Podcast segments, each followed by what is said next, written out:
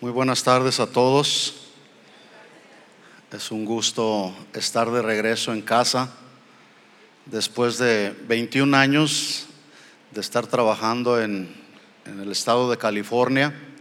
Por cierto, a todos aquellos que saben ser generosos, les quiero invitar a que continúen haciéndolo a través de la ofrenda misionera.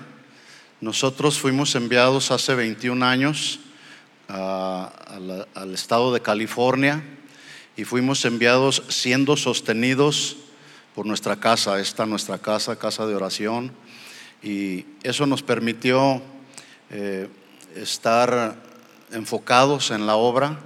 Fue una gran bendición que tuvimos haber sido enviados y sostenidos pesos mexicanos allá en los Estados Unidos, la gente cuando yo les compartía se sorprendían. ¿Y cómo, cómo los mexicanos sembrando para Estados Unidos? Sí, sí, por varios años esta nuestra casa junto con todos ustedes nos sostuvieron eh, y eso, repito, nos permitió enfocarnos en la obra al 100%. Así que estamos agradecidos con Dios, con nuestros pastores Chuy y Vicky todos los pastores de esta casa también y con todos ustedes, los que desde aquel tiempo nos apoyaron con sus ofrendas y sus diezmos. Podemos darle un aplauso de alabanza al Rey de Reyes.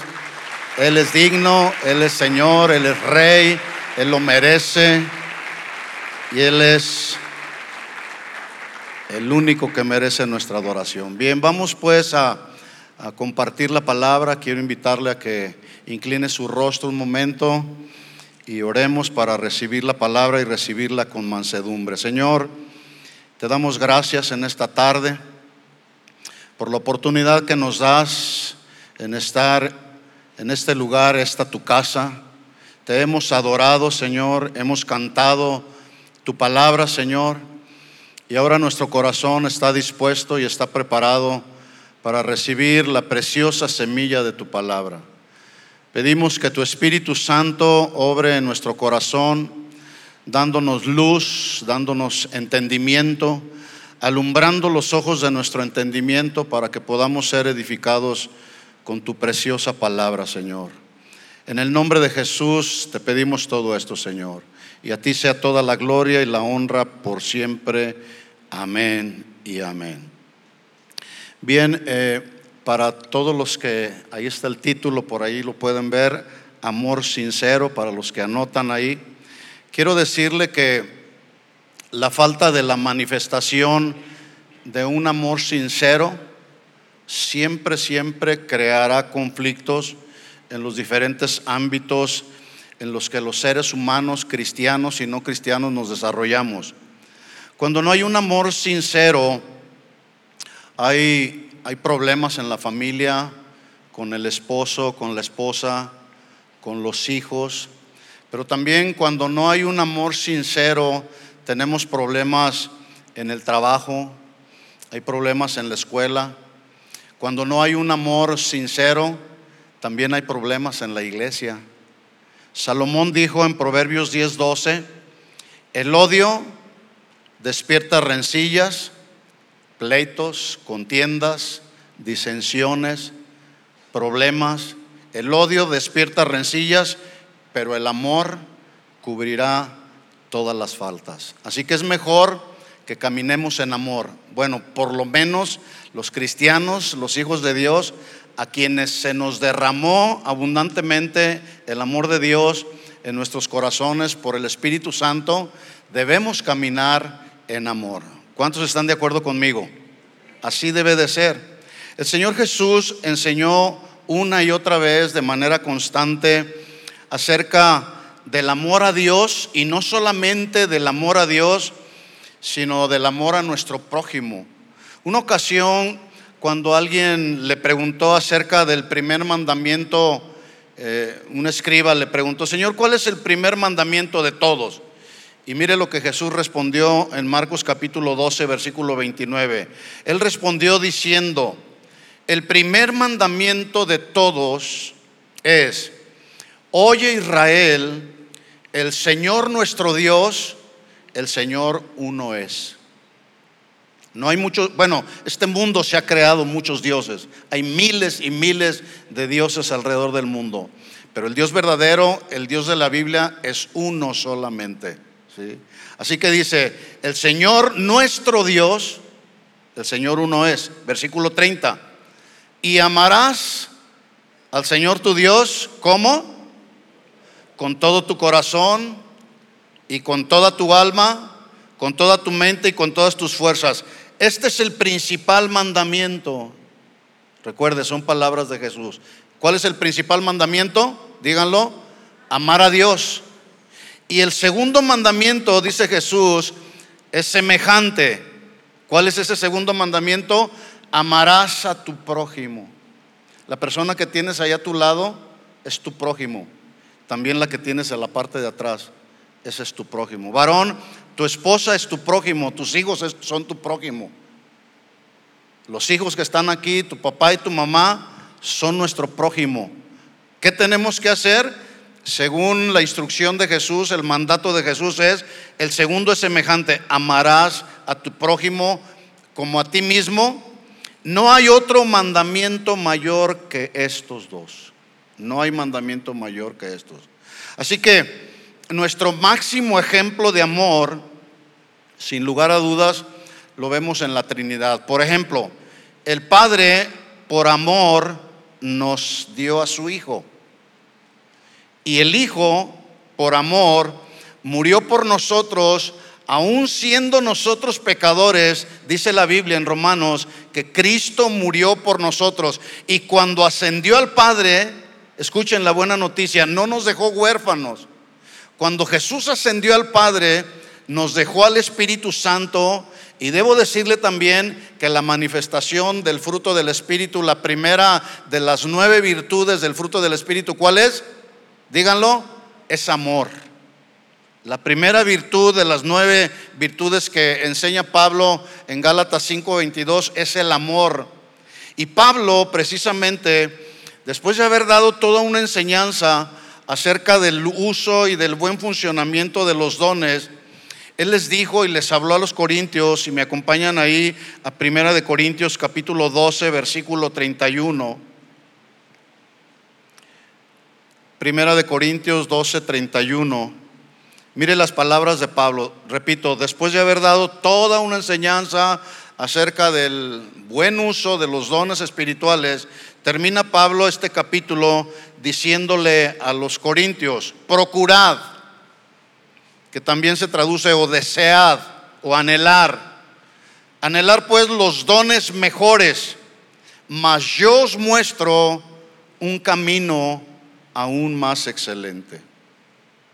Lo que Pablo está tratando de que los corintios entendiesen es que los dones no se adquieren por un deseo vehemente o ardiente de un creyente. No, no, no, no es por decir, yo quiero este don porque este don es, es un don muy, muy espectacular, porque hay dones visibles, pero hay algunos otros dones que no son tan visibles, pero no por eso dejan de ser dones de Dios.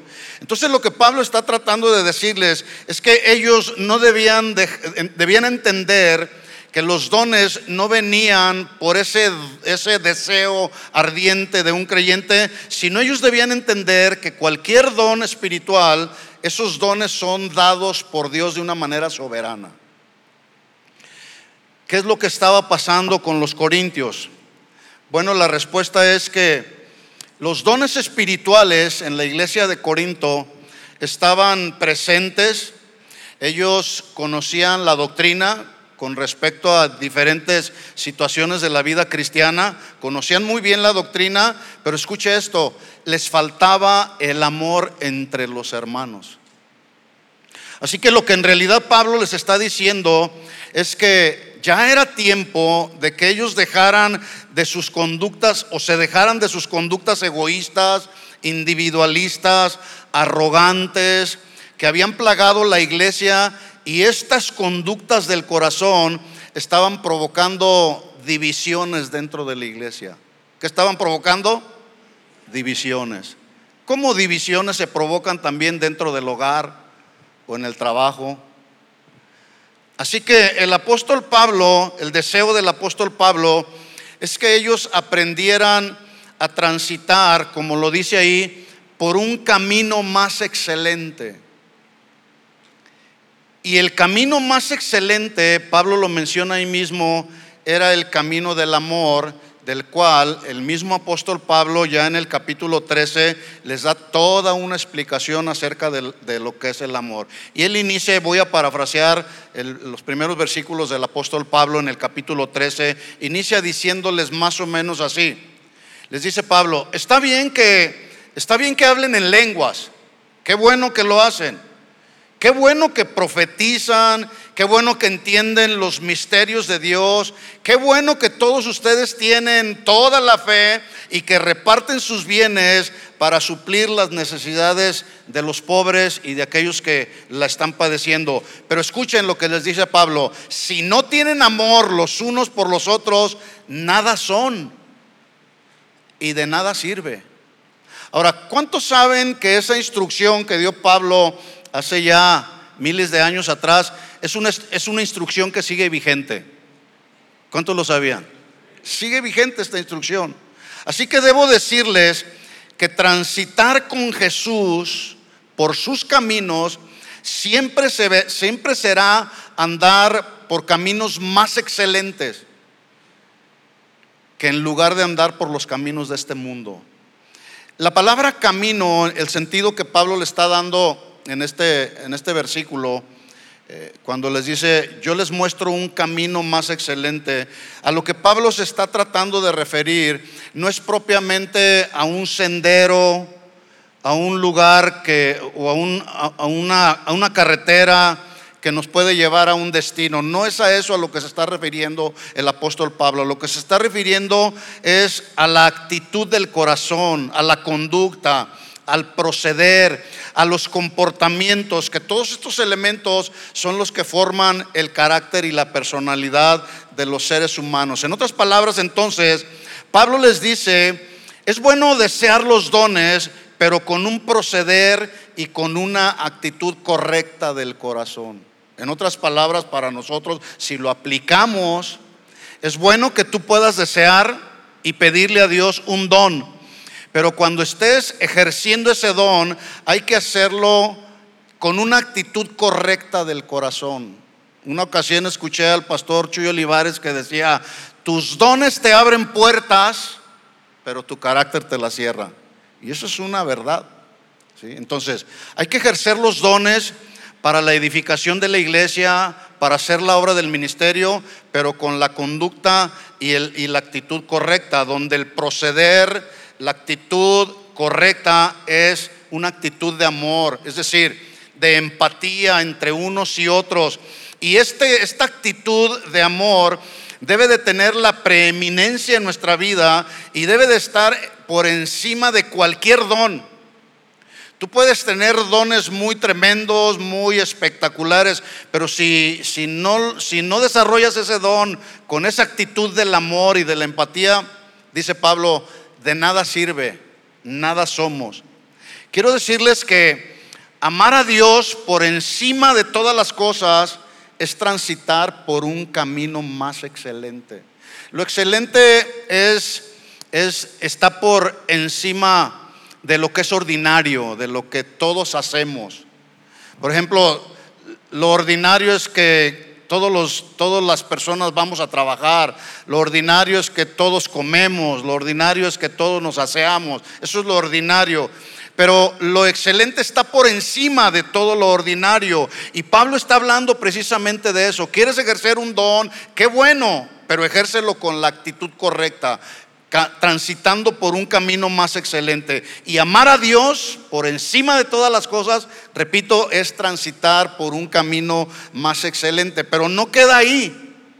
Amarnos unos a otros, amar al que tienes a tu lado, esposo, amar a tu esposa y la esposa amar al esposo los hermanos en la iglesia, amarnos los unos a los otros, debo decirles también que es transitar por un camino más excelente. Bueno, es de eso de lo que precisamente estaremos hablando en esta tarde.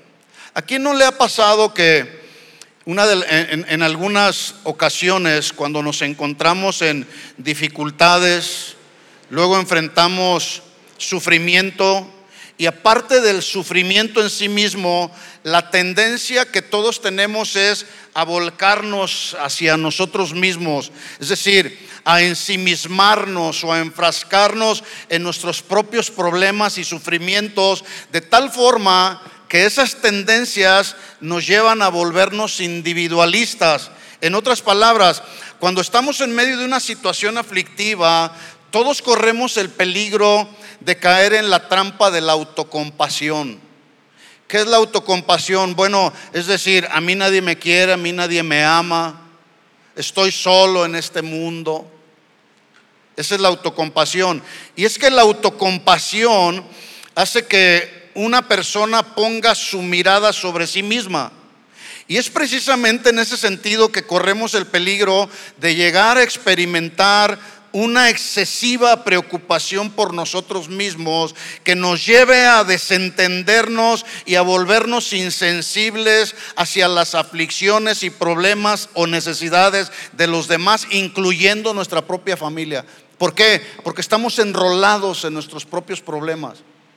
Estamos ensimismados, como ya lo dije, en nuestras propias situaciones difíciles. Incluso cuando eso sucede, hay padres de familia que se molestan con la esposa, con los hijos y llegan a la casa tan molestos que en un tono precisamente de molestia le dicen a la esposa o le dicen a los hijos, no, en este momento no me hables porque tú no sabes cuántos problemas tengo. Así que teniendo todo esto en mente, es que se hace entonces sumamente importante considerar las palabras que dijo el apóstol Pablo en su primera carta, la primera carta del apóstol Pablo. Por cierto, esta primera carta del apóstol, perdón, Pedro, es una carta dirigida a cristianos, pero eran cristianos que estaban atravesando por un tiempo de mucho sufrimiento. Yo quiero que, que ustedes vean cómo Pedro exhorta a los hermanos que estaban experimentando este sufrimiento a que no dejaran de amarse unos a otros. ¿Por qué? ¿Por qué Pedro les escribe esta carta? Porque precisamente eso era lo que estaba sucediendo. Que por estar experimentando una persecución impresionante, ellos se ensimismaron en sí, en, valga la redundancia, en sí mismos y se olvidaron de las necesidades de los demás. El contexto histórico, un poquito de lo que podemos ver en el contexto histórico es que Nerón, el emperador romano, esparció la falsa idea de que los cristianos, que ya de por sí eran odiados, habían incendiado la ciudad de Roma y como resultado de eso se desató una intensa persecución contra los cristianos de aquel tiempo. Pero Pedro, siendo inspirado por el Espíritu Santo, les escribe palabras para alentarlos y no solamente para alentarlos, sino para fortalecerlos a que siguieran adelante y miren lo que dice el apóstol Pedro. Acompáñenme ahí a, la primera carta del apóstol Pedro, en el capítulo 1. Voy a leer en la versión de la Biblia de las Américas. Esto es lo que dice Pedro y de aquí se desprende el mensaje. Primera de Pedro capítulo 1 versículo 22 dice, puesto que en obediencia a la verdad, ¿a cuántos les gusta obedecer la verdad?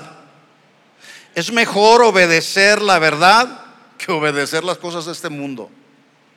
Es, es increíble cómo el día de hoy hay gente que cree más las cosas que se están diciendo allá afuera, en el mundo o en las redes sociales, que creer lo que dice la verdad de Dios.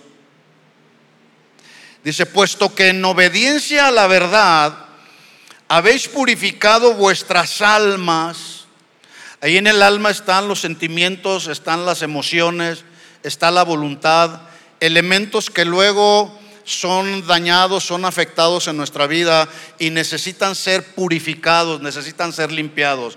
Y quien, hace esa labor es precisamente la palabra y el Espíritu Santo con el cual nosotros fuimos sellados. Entonces dice Pedro, puesto que en obediencia a la verdad habéis purificado vuestras almas, miren lo que dice a continuación, para un amor sincero. Digan conmigo un amor sincero. Recuerden el mensaje del pastor Sergio Dueñas. ¿Eres original o qué? O pirata. Bueno, cuando alguien es o camina en una actitud que no es original, que es de mera apariencia, bueno, pues así sus conductas y sus acciones son también de mera apariencia y eso se da en el área del amor también. Por eso el apóstol Pedro les está escribiendo a estos hermanos que estaban siendo perseguidos y les dice, ustedes ya han sido purificados en, vuestras almas, por lo tanto su conducta sea con un amor sincero, como, o como dice la Reina Valera 60, un amor no fingido de hermanos. Por esa razón entonces, dice Pedro, ámense los unos a los otros. ¿Cómo? Dice ahí el mismo apóstol Pedro, entrañablemente, con algo, algo tan profundo que surge de nuestro ser interior, de nuestras entrañas. Ese es el amor con el que, con el que cada uno de nosotros debemos amarnos, porque esa es la clase de amor con la que el Padre nos amó a nosotros. ¿Sí o no? Entrañablemente, dice, de corazón puro, versículo 23, pues habéis nacido de nuevo. ¿Cuántos ya nacieron de nuevo? ¿Y estás mostrando las evidencias del nuevo nacimiento? Porque ya sabemos que no todos los que llegan a una congregación como esta o como cualquier otra, no todos son nacidos de nuevo. Algunos llegan a una congregación como esta o como alguna otra como meros simpatizantes del Evangelio. Dice entonces Pedro, pues habéis nacido de nuevo, no de una simiente corruptible, sino de una que es incorruptible, es decir, mediante la palabra de Dios que vive y permanece y yo añadiría, vive y permanece para siempre. La palabra de Dios no pasa de moda. La palabra de Dios fue vigente ayer, sigue vigente hoy y seguirá vigente por toda la eternidad, porque es la palabra de Dios. Y el que es de Dios, la palabra de Dios oye y la oye espiritualmente. Bueno, estos hermanos entonces, a quienes les escribe el apóstol Pedro, estaban experimentando de manera literal y muy cruda lo que implica vivir en un mundo caído que aborrece el Evangelio. Ya se había dado cuenta que este mundo en el que nos tocó vivir, que por cierto no es nuestro hogar, este mundo no es nuestro hogar, ya se había dado cuenta que aborrece el Evangelio. Y no solamente aborrece el Evangelio, aborrece a todos los que caminan en el Evangelio. ¿sí? De hecho, el sufrimiento es un tema dominante en esta primera carta del apóstol Pedro.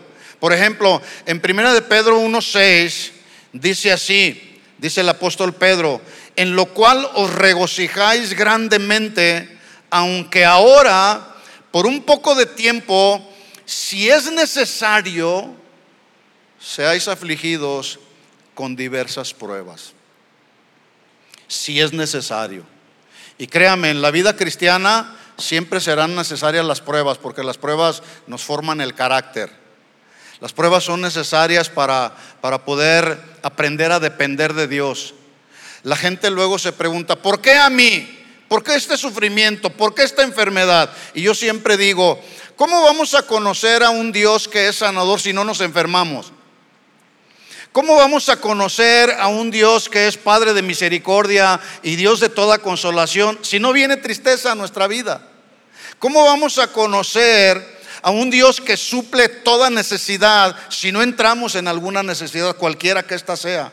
Entonces dice Pedro, por un poco de tiempo es necesario que seáis afligidos con diversas pruebas. Seguimos en Primera de Pedro en el capítulo 4, pero en el versículo 12 dice, amados, no se sorprendan del fuego de la prueba, que en medio de vosotros ha venido para probaros, como si alguna cosa extraña os aconteciere. Otra versión dice, no se sorprendan del fuego de la prueba, ya que es algo cotidiano en la vida de un cristiano. ¿Te habías dado cuenta de eso? Las pruebas son situaciones que van a venir a nuestra vida el día de hoy, mañana. A veces el Señor nos da, nos da la oportunidad como de respirar un poco, para que podamos prepararnos porque ya viene la siguiente prueba. Porque las pruebas son necesarias para nosotros. ¿Cuántos dan gracias a Dios por las pruebas? Sí, gracias a Dios por las pruebas.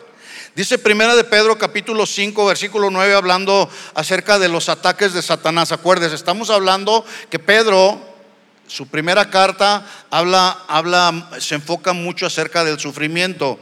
Hablando entonces en 1 Pedro 5:9 acerca de los ataques de Satanás, que dice ahí que anda como león rugiente buscando a quien devorar. Mire lo que dijo el apóstol Pedro, versículo 9. Resistan los ataques del diablo, ¿cómo?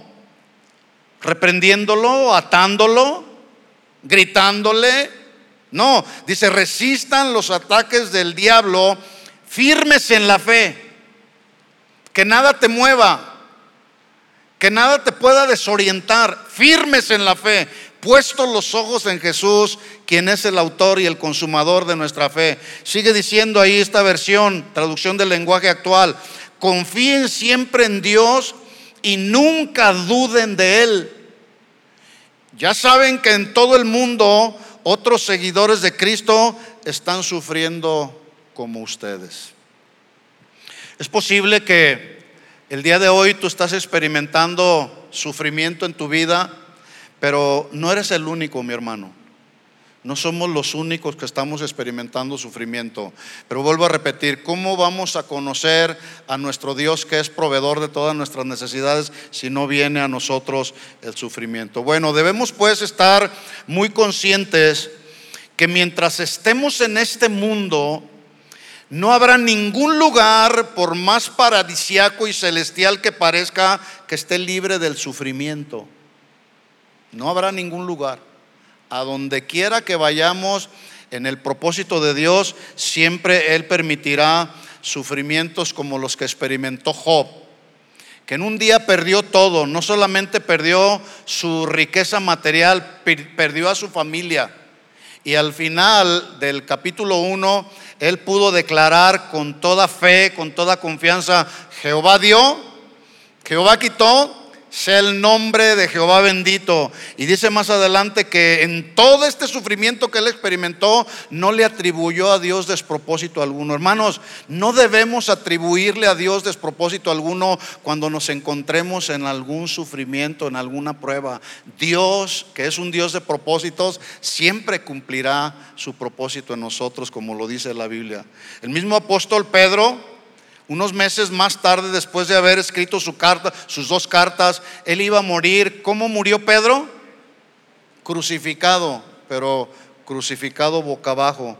Víctima precisamente también de la misma persecución de Nerón, aproximadamente en los años 67 y 68 después de Cristo. Sin embargo, el mismo Pedro quien es el que anima a los hermanos a amarse los unos a los otros con un amor sincero, con un amor no fingido y entrañable. Y es justamente lo que yo decía hace un momento, que debemos considerar las palabras del apóstol Pedro, porque especialmente en este tiempo y bajo la condición moral tan degradante en la que nos tocó vivir, el llamado urgente para nosotros los cristianos es amarnos unos a otros y no solamente amarnos los unos a los otros, sino cuidarnos los unos a los otros y no cuidarnos los unos de los otros que es diferente, ¿verdad?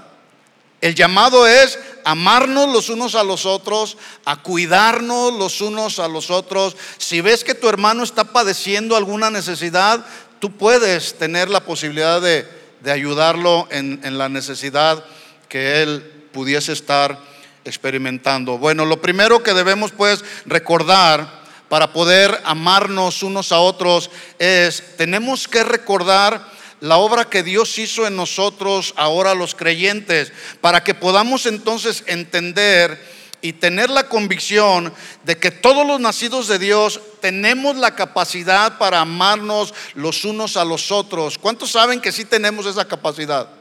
Es muy triste llegar a una congregación y saber que el hermano que está aquí está peleado con el hermano de allá, o que se, o que se salió de una congregación porque se peleó con uno, o se peleó con otro y ya se fue a otra congregación, y el asunto no lo arreglaron. Pero dice la escritura, según lo que estamos leyendo del consejo del apóstol Pedro, que Dios nos ha dado la capacidad para amarnos los unos a los otros. ¿Cuántos creen esto? ¿Sí lo puedes creer? ¿Sí puedes creer que tenemos la capacidad dada por Dios para amarnos como somos? Eh? Porque luego en la práctica nos vemos todos los defectos, nos vemos todas las todos los errores, todas las imperfecciones. ¿Cuántos saben que somos imperfectos?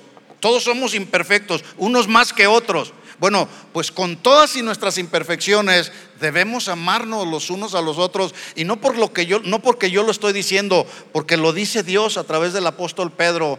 Debemos amarnos tenemos la capacidad para amarnos los unos a los otros. Pero es justamente ahí donde está el desafío que cada uno de nosotros debemos enfrentar, porque como ya lo dije, en la práctica lo que luego se ve y se experimenta no es un amor fraternal. Inclusive en este mundo en el que nos tocó vivir, la gente dice, pues si traes problemas, pues es tu problema, a ver cómo te las arreglas.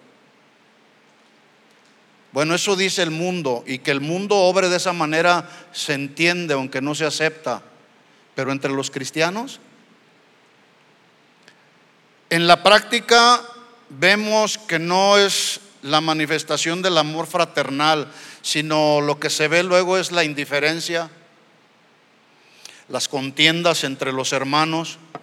Por lo tanto, el primer punto que debemos considerar, y de aquí parte todo, número uno, es ver la obra que Dios hizo en nosotros y esa obra que Dios hizo, en nosotros y sigue haciendo en nosotros porque estamos, estamos en el camino de, de la perfección, es una perfección progresiva que día con día necesitamos ir caminando en ella. Y, y, esa obra que Dios sigue haciendo en nosotros es la obra que nos va capacitando cada día más para amarnos los unos a los otros. Vuelvo a repetir, como somos, con el carácter y la personalidad que todos tenemos.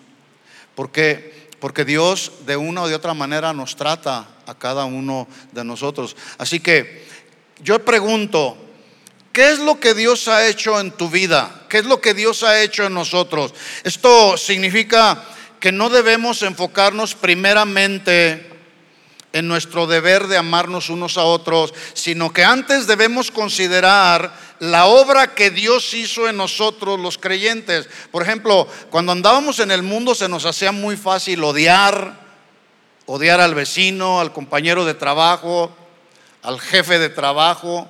Se nos hacía muy fácil odiar, se nos hacía muy fácil robar, pero cuando venimos a los caminos de Cristo, el Señor empieza a hacer su obra en nosotros de transformación, de cambiar nuestro carácter. La palabra va renovando nuestra forma de pensar, de tal forma que ya no, ya no tenemos el pensamiento del mundo, ahora tenemos el pensamiento de Dios. Y cuando, cuando actuamos de acuerdo al pensamiento de Dios, eso trae bendición a nuestra vida y no solamente trae bendición, trae descanso y trae paz al alma. ¿sí? Entonces tenemos que recordar la obra que Dios hizo en nosotros los creyentes. En otras palabras, ¿cómo podemos enfocarnos en amar a otros cuando no hemos entendido todavía la obra que Dios ha hecho en nosotros? Primero nos salvó. Nos rescató de la vana manera de vivir en la que vivíamos. Luego nos va santificando poco a poco. Nos justificó y luego nos santifica. Y un día nos glorificará. ¿Cuántos esperan ese momento? Un día Dios lo hará. Pero esa es la obra que el Señor ha hecho en nosotros. Y es posible, como lo dije antes, que estás en medio de un problema o de alguna aflicción en, en, tu vida diaria. Bueno, si tú estás experimentando sufrimiento en este tiempo, recuerda la obra que Dios está haciendo en tu vida. La obra que Dios hizo desde el primer día en que te convertiste a los caminos del Señor. Que veníamos apaleados del mundo, veníamos azotados del mundo por lo menos ese era mi caso hace ya 38 años que empecé a caminar con el Señor. Veníamos, llegamos a esta congregación, el primer día que llegamos a esta congregación llegamos deshechos en el alma, en las conductas, pero Dios empezó a hacer una obra en nuestra vida y en nuestro corazón, obra que Dios sigue perfeccionando hasta el día de hoy en nosotros. Así que vamos a leer nuevamente 1 de Pedro 1:22 para recordar el texto. Dice, puesto que en obediencia a la verdad habéis purificado vuestras almas para un amor sincero de hermanos o un amor fraternal del griego Filadelfia. Amaos, dice Pedro, amaos unos a otros entrañablemente de corazón puro. Así que podemos amarnos unos a otros con el tipo de amor que Pedro describe, que ya lo dice Pedro, es un amor sincero, no fingido. Escuchen, porque Dios purificó y sigue purificando nuestras almas. ¿Sigue haciendo Dios esa obra en tu corazón? ¿De purificación, sí o no? Esa es la obra del Señor. ¿Qué significa esto? Que hay algo tan profundo aquí en nuestro ser interior que solamente Dios lo puede hacer. Ni la psicología, ni las, medicinas alternativas, que son muchas las que el día de hoy hay, podrán hacer en nuestro ser interior lo que solamente Dios puede hacer en nosotros. Y es que ahí en nuestro ser interior Dios está purificando, está limpiando y está restaurando nuestras actitudes y conductas egoístas. Dios restaura la vida de una persona de dentro hacia afuera, no de afuera hacia adentro. Porque a Dios no le interesa esta apariencia. ¿Ya sabían eso? A Dios no le interesa si venimos bien vestidos, si somos de ojo azul, yo cuando me fui de esta congregación tenía, tenía el pelo negro y tenía mucho más pelo. Ahora ya no tengo pelo y lo tengo blanco, ¿verdad? Pero eso no importa. Delante de Dios lo que importa es la obra que Él está haciendo en nuestros corazones. Para Dios eso es lo más importante. Y Dios nos va restaurando esas áreas que luego están oscuras en nuestra vida, nuestra manera de ser, nuestra manera de pensar.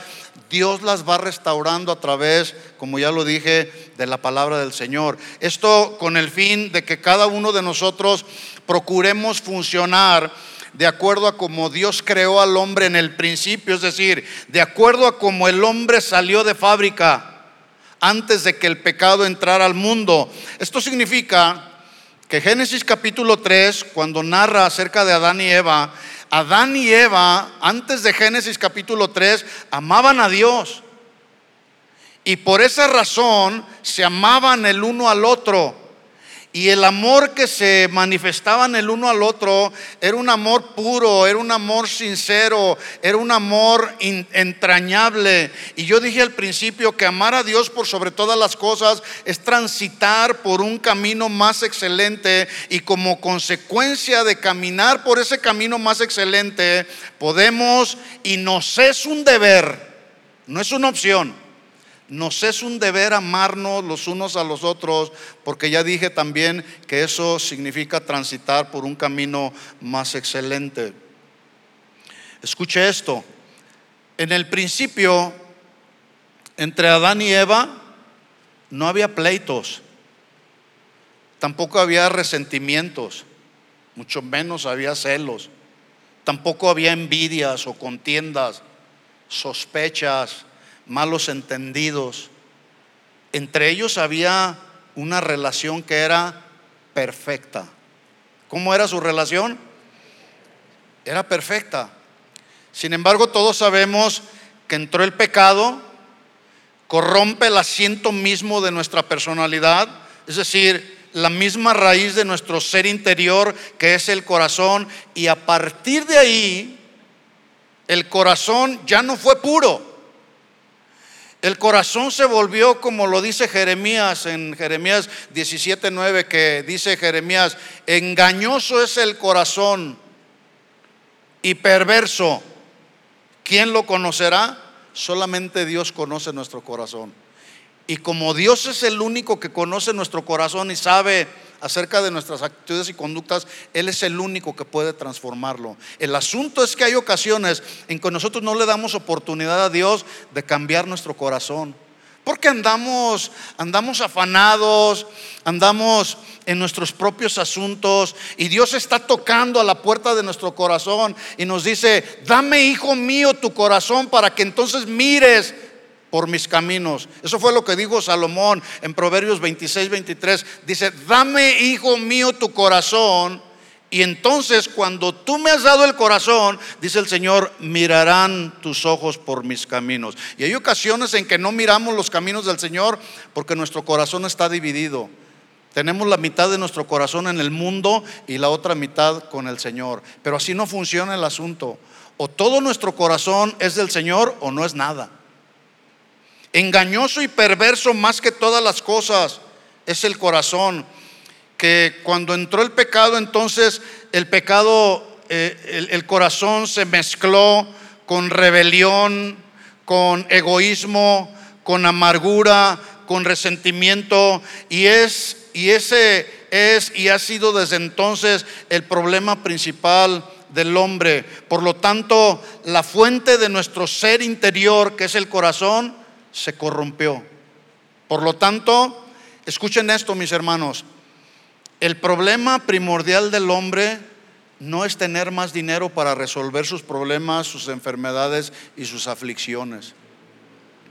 Porque si, si tener mucho dinero solucionara los problemas del alma, entonces la pregunta sería, ¿por qué este mundo está como está? Odiando a medio mundo. Ya por allá en los Estados Unidos se hace cada vez más normal los, los asesinatos a sangre fría de la gente. Llegan a cualquier lugar y asesinan gente inocente. Porque hay odio, porque hay resentimiento, porque el corazón está dañado.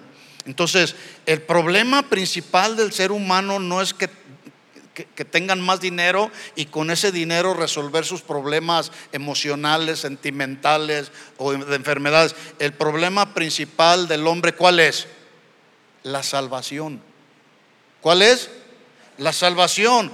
Y esa salvación resulta que Dios ya no la proveyó para toda la humanidad en la persona de Jesús. Así que la buena noticia es que Dios es el único que purifica el corazón. No es a través de la mediación de métodos humanos, cualquiera que pudiera ser. Dios purifica el corazón por mediación única y suficiente del sacrificio perfecto de Jesús en la cruz del Calvario. ¿Cuántos pueden darle un aplauso de alabanza a Jesús? Solamente es a través de Jesús. Él fue el sacrificio perfecto que pudo proveer para nosotros eterna salvación. Y en ese sentido entonces revertir y neutralizar el impacto del pecado en nosotros. Por lo tanto, yo quiero decirles a todos los jóvenes, a las señoritas, si tú, si tú no vienes al Padre a través de la mediación de Cristo o a cualquier persona joven, señorita o adulto, no vienes al, al Padre a través de la mediación de Cristo, déjame decirte que la realidad que nos revela la palabra del Señor es que pasarás toda una eternidad en el infierno. Se oye fuerte y se oye crudo, pero esa es la verdad. Y no es mi verdad, es la verdad de Dios. Miren cómo inicia su primera carta el apóstol Pedro. Primera de Pedro capítulo 1, versículo 1. Dice, Pedro, apóstol de Jesucristo, a los expatriados, a los de la dispersión en el Ponto, Galacia, Capadocia, Asia y Bitinia, elegidos según el previo conocimiento de Dios, Padre, por la obra santificadora del Espíritu, escuchen, para obedecer a Jesucristo y ser rociados con su sangre, que la gracia y la paz de Dios os sean multiplicadas. Así que lo que Pedro dice es que fuimos purificados para obedecer Fuimos purificados para obedecer y no por causa de nuestra obediencia. En otras palabras, no es por obedecer a Dios que fuimos purificados, ya que nacimos en desobediencia. ¿O alguno de los que están aquí nació siendo ya un, cristiano obediente? No, no. Por eso a los niños hay que enseñarles a obedecer, no a desobedecer, porque ya la desobediencia viene de fábrica. Sino más bien por el hecho de primero haber sido purificados y limpiados de nuestros pecados, es que ahora podemos obedecer a Jesús y obedecer su palabra cuando nuestros pecados están siendo limpiados y purificados. Así que obedecer a Jesús, jóvenes, señoritas que están aquí, es obedecer a tus padres. Y padres de familia, obedecer a Jesús es caminar a Jesús y a Dios es caminar por un camino más excelente. Esto significa entonces que la conversión a Cristo es que podamos reconocer que andábamos pasado o quizá alguno todavía anda por mal camino, pero el deseo de Dios es que ninguno perezca, sino que todos procedamos al arrepentimiento y una vez procediendo al arrepentimiento, empecemos a caminar por ese camino más excelente, que es el camino de la salvación. Así que debemos reconocer primero que Cristo murió en la cruz no solamente para el perdón de todos nuestros pecados, sino también para librarnos de la esclavitud del mismo pecado. Antes éramos esclavos del pecado.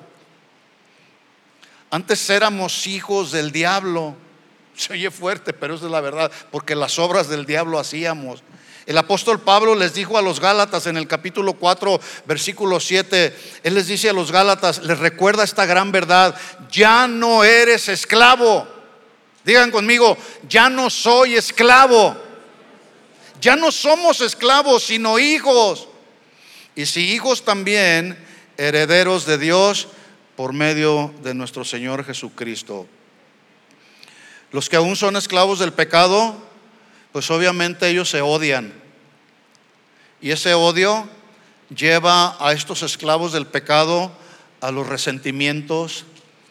Y el resentimiento se convierte en amargura. La amargura genera pleitos, disensiones, contiendas. Y la amargura genera también deseos de venganza. Por eso el día de hoy la gente se está matando a sangre fría. Así que dice Pedro, recordando una vez más el texto, 1 Pedro 1:22, puesto que en obediencia a la verdad habéis sido purificadas vuestras almas para un amor sincero de hermanos, ámense unos a otros entrañablemente de corazón puro. Así que ahora, no solamente fuimos purificados para obedecer a la verdad, sino también fuimos purificados en nuestro corazón para amarnos. Esto significa pues que ahora podemos ser capaces con la ayuda del Espíritu Santo de vencer esa inclinación que todavía tenemos hacia la indiferencia, hacia el egoísmo o hacia el orgullo. Debemos ir venciendo con la ayuda del Espíritu Santo, pero debemos también entender que el pecado todavía mora en nosotros. Ya no nos controla, pero todavía hay como un lo que se conoce como el pecado residual en nosotros. Todavía andamos andamos trabajando con ese bagaje del pecado en nuestras vidas. Pero el asunto no es el mismo pecado, sino la lucha que tenemos que establecer contra el pecado. Luchamos contra el pecado y el pecado sigue ahí porque aún no hemos sido glorificados. El mismo apóstol Pablo decía, miserable de mí, ¿Quién me librará de este cuerpo de muerte? Porque él batallaba, porque él luchaba. Sin embargo, al final de la carrera del apóstol Pablo, él pudo con toda convicción, él pudo decir, he acabado la carrera, he terminado la carrera, ¿sí? Y la terminé bien, puesto los ojos en Jesús. Así que la Biblia presenta al amor como una de las virtudes, como ya lo dije, del fruto del Espíritu, cuando Pablo dice, mas el fruto del Espíritu es amor, gozo, paz, paciencia, etc. En Juan capítulo 13, si vemos por ahí otro texto, hablando del amor, dice Jesús, Juan capítulo 13, versículo 35. Ese amor que cada uno de nosotros debemos manifestar para con Dios y el amor que debemos manifestarnos para los unos con los otros hace un efecto, donde la gente que te rodea puede ver la evidencia de tu cristianismo. ¿Cómo lo van a ver? Dice Jesús, Juan 13:35, en esto conocerán todos que sois mis discípulos. ¿Cuántos discípulos de Jesús hay aquí? En esto conocerán que son mis discípulos. ¿Qué dice ahí? ¿En que tienen la doctrina correcta? ¿O que ustedes saben hacer la obra del ministerio? No, no. No es eso lo que está diciendo Jesús. Dice, en esto conocerán todos que sois mis discípulos. Por supuesto hay que tener la doctrina correcta y por supuesto hay que hacer la obra del ministerio. Dice, pero en esto conocerán que sois mis discípulos si tuvieren, ¿qué? Amor. Los unos con los otros. Escuchen esto, mis hermanos. Este amor de los unos para con los otros es la marca que distingue a los verdaderos discípulos de Jesús, porque Él nos purificó para amarnos.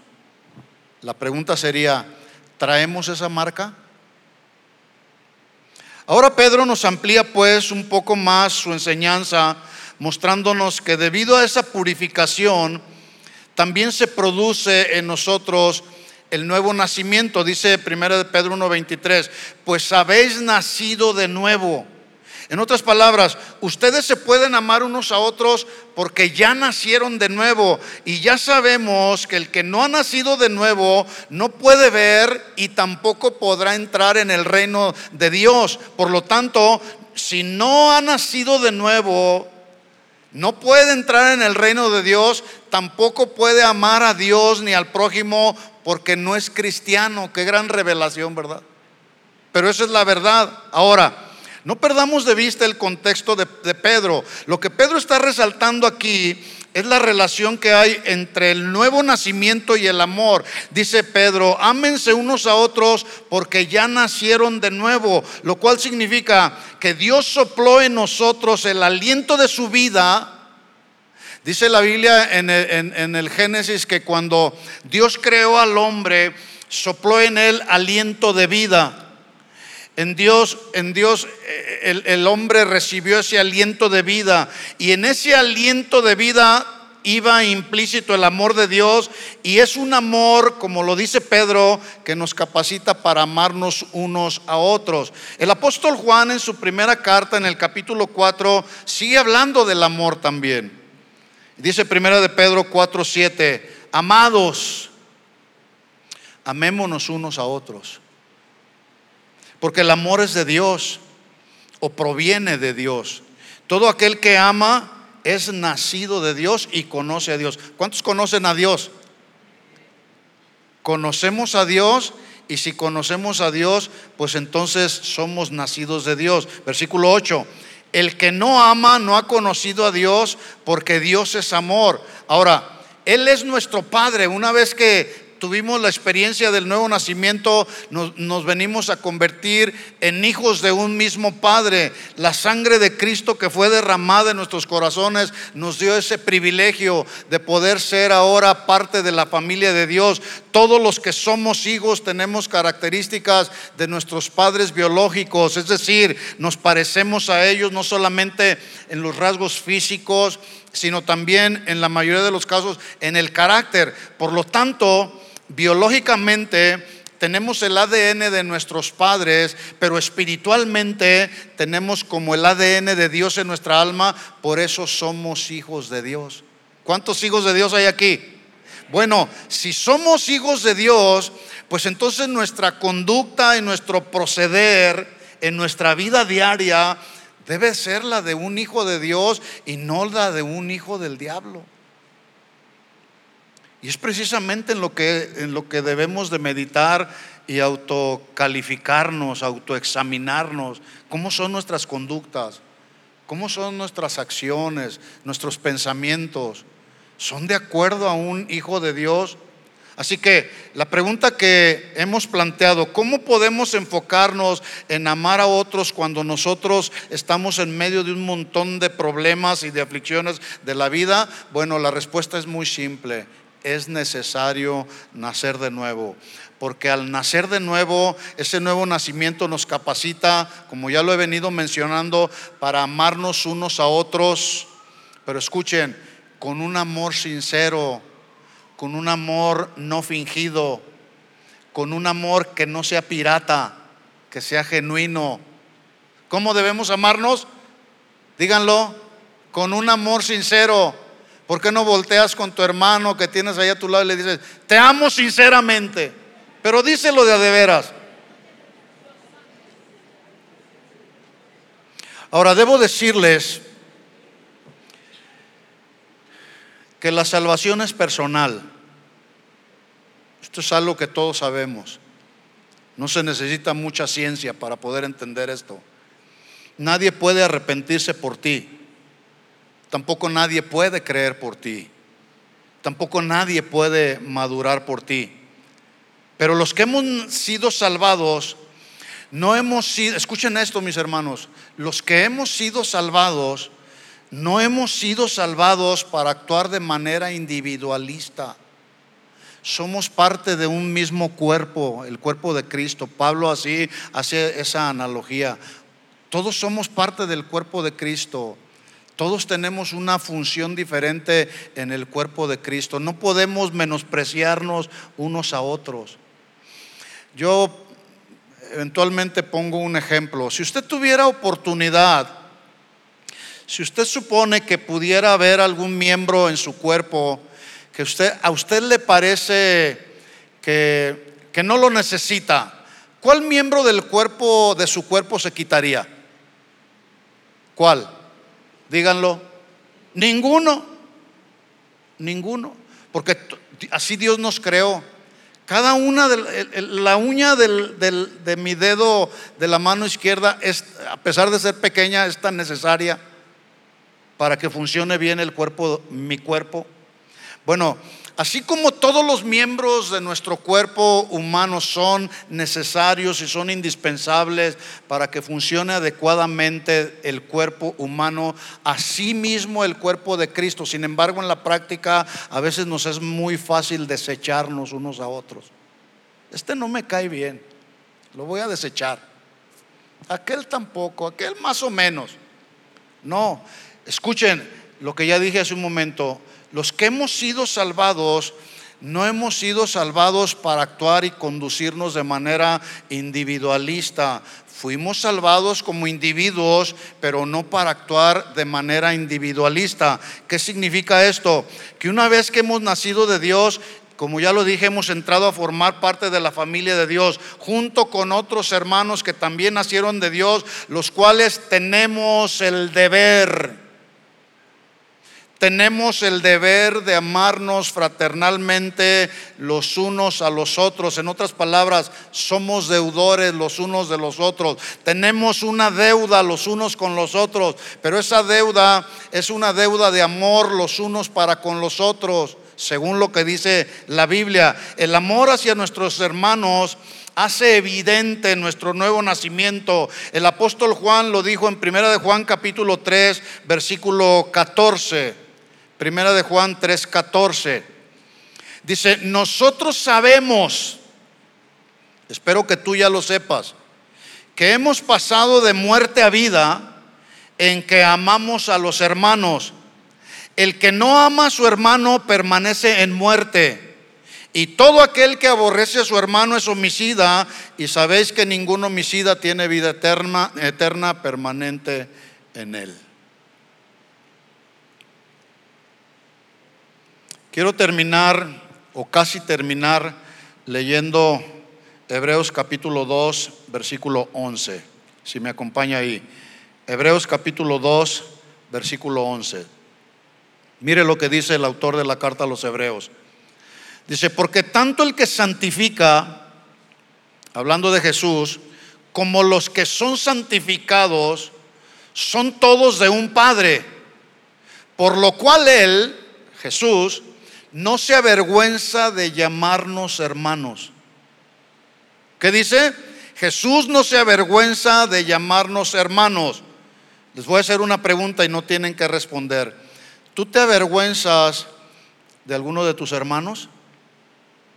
Porque Jesús no se avergüenza de ninguno de nosotros, aun a pesar de que Él conoce todo de nosotros. Si tú no sabías que Él conoce todo de nosotros, ahora ya lo sabes, porque Él es omnisciente, Él todo lo sabe. A Él no podemos engañarlo. Dios es Dios y Él es soberano y a Él no se le escapa nada. Él es Dios no solamente omnisciente, es omnipresente, está presente en todo lugar. Cuando pensamos que nos escondemos de alguien, ahí está Dios. A Dios no podemos engañarlo. Bueno, aún a pesar de nuestras conductas, aún a pesar de nuestras rebeliones, aún a pesar de, de nuestros pensamientos, dice ahí la escritura que Jesús no se avergüenza de ninguno de nosotros a pesar de que conoce todo de nosotros. Y aún así no se avergüenza ni nos rechaza, pero eso no significa que porque Él no se avergüenza de nosotros, nosotros debemos jugar con su gracia. Por su gracia y por su misericordia es que Él no se avergüenza de nosotros y es que Él nos sigue perdonando y Él nos sigue dando la oportunidad de arrepentirnos por su gracia. Pero a veces quiero decirle que la gracia no es una licencia para seguir pecando. Porque si nosotros no atendemos a la gracia de Dios o no estamos conscientes de la gracia de Dios, la gracia de Dios tiene, tiene su tiempo. Algún día Dios puede quitar de nosotros su gracia y esa gracia de nosotros se puede volver desgracia. Entonces Jesús no se avergüenza de llamarnos hermanos. ¿Tú te avergüenzas de alguno de tus hermanos? Yo espero que hasta este momento usted haya podido entender y comprender el mensaje del apóstol Pedro y el mensaje de Jesús principalmente. El llamado es amarnos unos a otros como Cristo nos ha amado. ¿sí? Amar a Dios por sobre todas las cosas es transitar por un camino más excelente, pero también amarnos los unos a los otros es caminar por un camino más excelente. ¿Cuántos quieren caminar por ese camino? Bueno, le voy a pedir que se ponga de pie.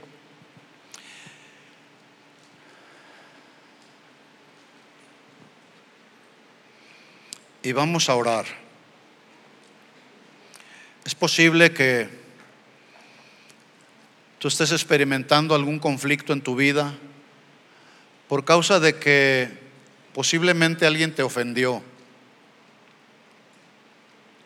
O tal vez alguno de tus hermanos en tu casa, aquí en la congregación, te traicionaron, te defraudaron. Yo no sé.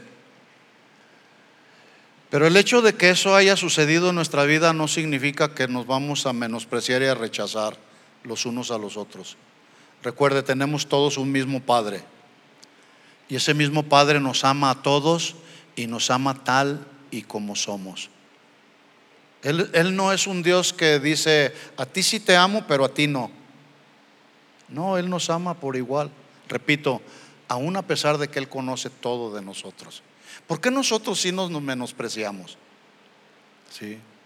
Espero que, que usted haya entendido que el mensaje tiene que ver con tener un entendimiento claro del deber, del deber que todos tenemos, de amarnos los unos a los otros tal y como somos.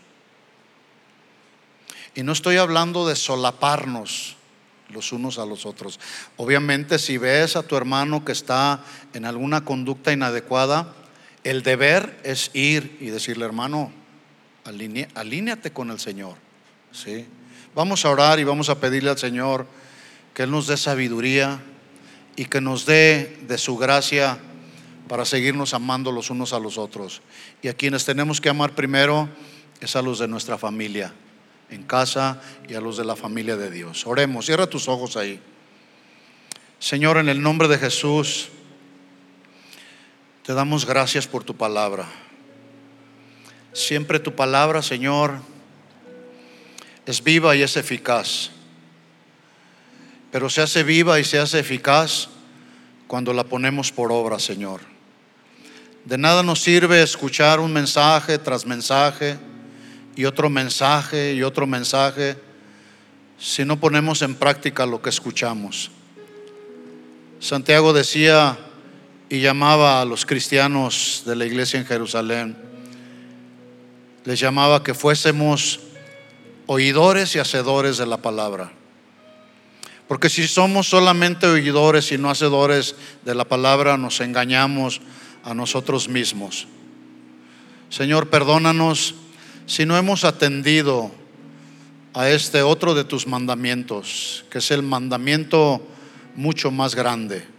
Amarte a ti con todo nuestro corazón, con todas nuestras fuerzas y con toda nuestra alma, pero también amar a nuestro prójimo como a nosotros mismos. Porque si alguien dice que te ama a ti, pero no ama a su hermano, se engaña a sí mismo. Señor, aquí estamos delante de ti. Y delante de ti, Señor, estamos al descubierto total. Estamos desnudos completamente, Señor. Queremos pedirte, Señor, que sigas perfeccionando tu obra en nosotros. Sigue moldeándonos, Señor, como el alfarero al barro. Sigue cumpliendo tu propósito en nosotros, Señor. No te detengas, Señor. Sigue hablándonos, sigue ministrándonos, sigue inquietando nuestro corazón, Señor. Yo te pido por cada familia representada en esta casa, Señor. Te pido que la, paz, la unidad, la armonía gobierne en cada hogar, Señor.